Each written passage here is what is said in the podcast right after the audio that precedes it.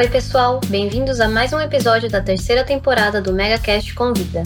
Eu sou Jade Stopapires, jornalista da Megawatt, e hoje vamos falar com o Milton Stigl, CEO da Brasil Biofuels, a BBF.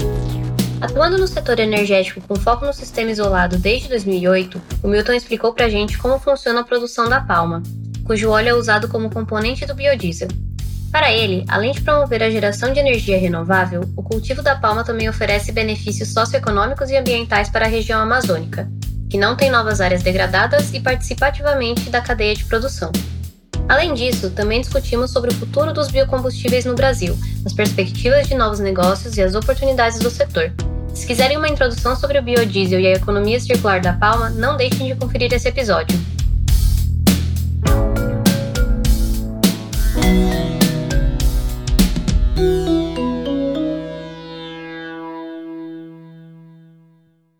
Olá, eu sou Milton Stigl, presidente da Brasil Biofuels. Milton, obrigada pela presença, obrigada por ter aceitado o nosso convite para participar desse podcast. Para começar, a gente sabe que vocês na BBF têm a cultura da palma como um grande diferencial. Como que funciona esse conceito de economia circular e a produção vertical, da produção até a geração? É, a gente escolheu a palma para ser realmente o indutor do desenvolvimento da substituição do combustível fóssil na região amazônica, porque é a cultura que melhor se adapta e se adequa a essa a realidade dessa localização, dessa localidade. Então, o que a gente efetivamente busca na cultura da palma é fazer um ganho não só da recuperação das áreas degradadas, como também a inclusão social, gerando renda para a economia local.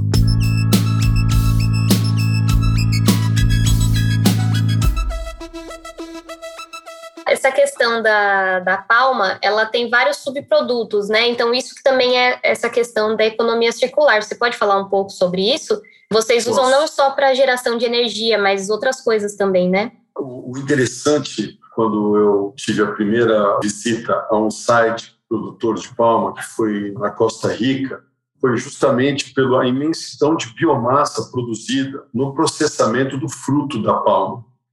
Então, eu achei que isso vestia muito bem a solução para a região amazônica. Quer dizer, oferecer um cluster de início de produção para uma cultura, onde você vai ter que, junto com o plantio, indicar uma construção de uma indústria no processamento do fruto, fazendo um comparativo com uma usina de açúcar e álcool aqui no estado de São Paulo, né? Então, você está esmagando a cana e produzindo uma biomassa que gera vapor, tanto para o processo, a produção do etanol, quanto também para a geração de energia, para a própria produção da indústria e como também exportação dessa energia para localidades consumidoras.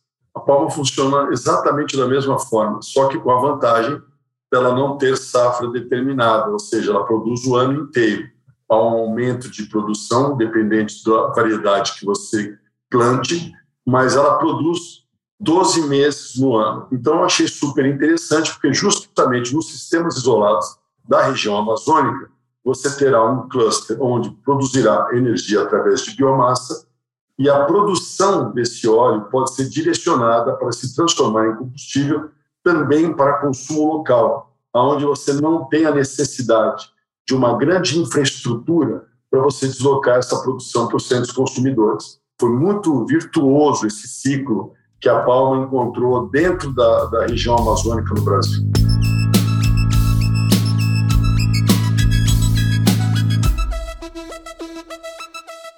Já puxando para um pouco da parte de sustentabilidade, que ela já é feita, né? ela é cultivada já nas áreas que já foram degradadas, né? Isso é uma preocupação que a gente levou no início do projeto. No, no ano de 2008, quando eu fundei a companhia, eu fui para Roraima, visitando ali, eu tive conhecimento da grande batalha que produtores locais em Roraima tiveram naquela questão da terra indígena Raposa Serra do Sol. Então, na verdade, isso criou uma insegurança fundiária para saber onde eu posso, onde eu não posso plantar palma e graças a um trabalho em conjunto das unidades de classe, ou seja, dos próprios produtores de palma e o governo federal, criando um grupo de trabalho interministerial, foi publicado em maio de 2010 o zoneamento agrícola da palma onde a gente apresenta ao mundo a melhor legislação agrícola para o cultivo de palma de todos os países que são efetivamente relevantes nessa cultura.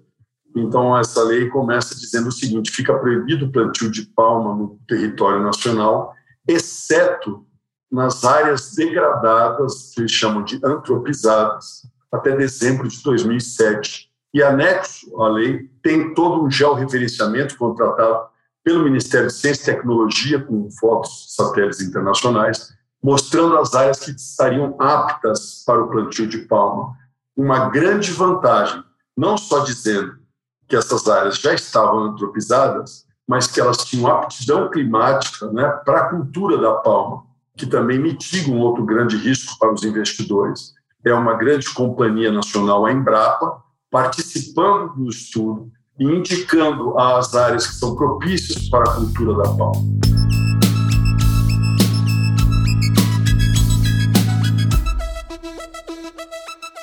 A minha próxima pergunta era nessa linha, acho que você já acabou falando, de como é, a atuação da empresa está ligada aos princípios ESG e a questão socioeconômica da região. Você tem mais alguma coisa para acrescentar sobre isso? Deram para essa população que elas são efetivamente importantes no contexto nacional. Então, você está dizendo assim: olha, é muito bacana a gente dizer, quero preservar a floresta, quero preservar a Amazônia, mas o que você efetivamente faz pelas 25 milhões de pessoas que lá habitam? Será que a árvore é mais importante do que elas? Será que todos não merecem uma atenção especial, já que eles convivem harmonicamente há tanto tempo? Então, isso foi muito interessante, porque a palma também ela não pode ser mecanizada, é uma grande vantagem. Não é? Então, o capital ele é relevante no empreendimento, mas a mão de obra na palma é fundamental. Ela é manual da germinação da semente à colheita. Então, isso também é outro ponto muito favorável para a região e para a economia local dessas localidades. Ainda sobre a palma, é dito que a, a plantação dela tem um grande potencial de captura de carbono, né? A BBF ela pensa na monetização pelos créditos de carbono. Vocês têm acompanhado essa discussão do artigo 6 do Acordo de Paris, que ele versa sobre as políticas de crédito de carbono e tudo mais, foi discutido agora na COP26 também, um dos grandes temas, né? Qual é a posição de vocês a respeito disso? Essa pergunta é excelente, porque efetivamente hoje a gente tem uma grande resposta para o mundo. Então, a Amazônia ela é consumidora de óleo diesel. O óleo diesel hoje ele é fundamental em todas as atividades que para você fazer efetivamente a exploração ou induzir ao desenvolvimento dessa região. E quando você traz uma alternativa para substituir o diesel com algo produzido no local e que sequestra carbono por 30 anos, recuperando as áreas degradadas. Quando eu digo recuperando as áreas degradadas, eu detalho os serviços florestais que nós prestamos. É a cobertura do solo, é a, é a proteção dos recursos hídricos, é os corredores para os animais, para a biodiversidade se integrar, porque onde a área está desmatada e o solo exposto, os animais evitam por uma questão da natureza. Então, assim, isso é fantástico.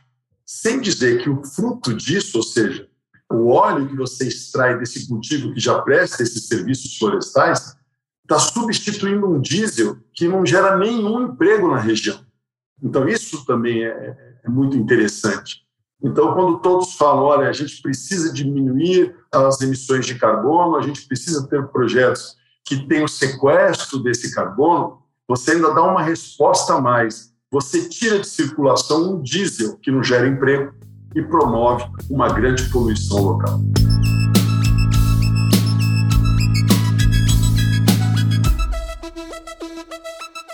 Você está falando bastante sobre a região, né, a região amazônica e tudo mais. Com relação à área de atuação da empresa, vocês estão no sistema isolado da região norte do país, certo?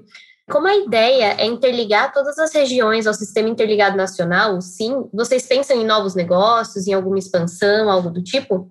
Já os novos negócios eles não param de acontecer, né? Quer dizer, a gente hoje efetivamente é um grande produtor de óleo de palma.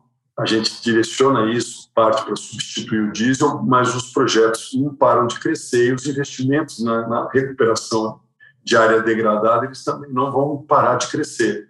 E óbvio que a gente tem que olhar outras oportunidades Uma outra grande oportunidade é justamente o subproduto do, da extração do óleo de palma, que é da nós, que também tem um, um óleo que chama-se palmiste, que ele é muito utilizado na indústria de cosméticos, na indústria de beleza e para as indústrias químicas, e a gente efetivamente tem essa apresentação como uma solução de produtos verdes nessas áreas que atuam principalmente a indústria de beleza e cosmética.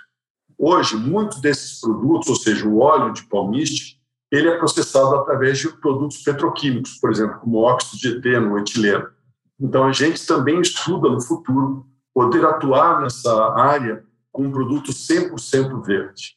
Ah, muito legal. Essa é uma área que tá, já tem um tempo, né, bastante em expansão também, porque cada vez mais as pessoas buscam produtos é, veganos e tudo mais de beleza, né, esse tipo de coisa.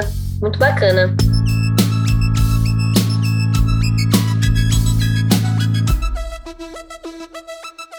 Para encerrar, eu gostaria de saber qual a sua visão para o futuro do biodiesel no Brasil. Você já falou um pouco disso, né? Mas aí eu queria trazer que recentemente o Conselho Nacional de Política Energética, o CNPE, reverteu a decisão sobre a mistura do diesel, que ficou reduzida a 10% para todo o ano de 2022.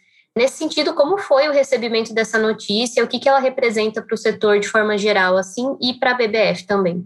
Nós temos assim uma visão muito prática da, da atual situação de combustíveis. Né? Então, quando a gente fala em diesel verde, a gente está alguns passos na frente do biodiesel. Mas o que eu posso dizer é que para a indústria nacional de biocombustíveis isso foi um golpe muito duro.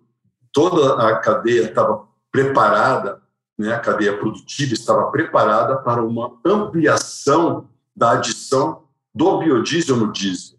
A gente tinha já convencionado que a partir de março de 2022 a gente já estaria utilizando o B14.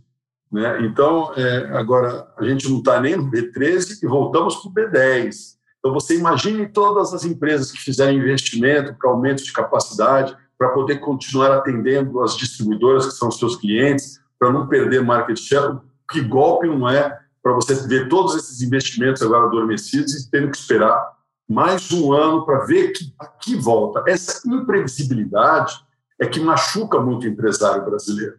Porque imagine as empresas que tomaram um financiamento e têm agora compromisso de resposta de devolver aos agentes financeiros esse recurso em operação por uma indústria que tinha uma previsibilidade de estar produzindo mais, vai produzir menos daquilo que já estava produzindo na época da contratação desses investimentos. Então é difícil para o empresário hoje se adaptar a essa nova realidade. E que também afasta um pouco os investimentos futuros que possam estar trazendo para os biocombustíveis com essa situação. A cadeia do biodiesel é muito integrada, então você vê que a maior parte das empresas ela tem uma unidade de esmagamento de soja, onde ela processa a soja, retira o óleo, ela quer exportar o farelo. Então, são compromissos que você faz com mais longevidade, que você tem que ter uma previsibilidade. Soja é um commodity controlado por Chicago e o preço é em dólar. Então você tem que se preparar com hedge, com compras futuras para você. Agora, você imagina, chega dois meses antes da virada do ano, onde o B14 está na porta e a gente é surpreendido com o B10. Fica muito difícil para esse produtor de biodiesel remanejar toda essa estrutura que eu acabei de citar para uma realidade inferior, muito menor daquilo que ele estava se programando. Né?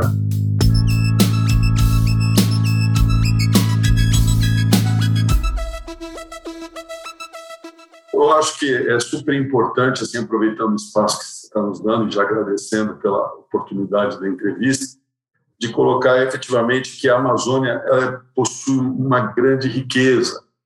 E não é vedado ao homem poder fazer isso de uma forma sustentável. A gente pode sim tirar da natureza de uma forma ordenada todos os benefícios que ela nos oferece gratuitamente. Então, é, o que precisaria é isso, né? mais empresas enxergando isso, e não ficando com medo do tema Amazônia, porque quer receber críticas por qualquer desvio que seja. Eu acho que essa é uma grande oportunidade que o Brasil tem e a gente precisa de mais e mais empresários que tenham essa possibilidade de ver, de visualizar esse potencial e saber explorar com responsabilidade. Legal, Milton, muito obrigada. Eu agradeço a sua participação, a sua disponibilidade e o seu tempo. Muito obrigado, viu?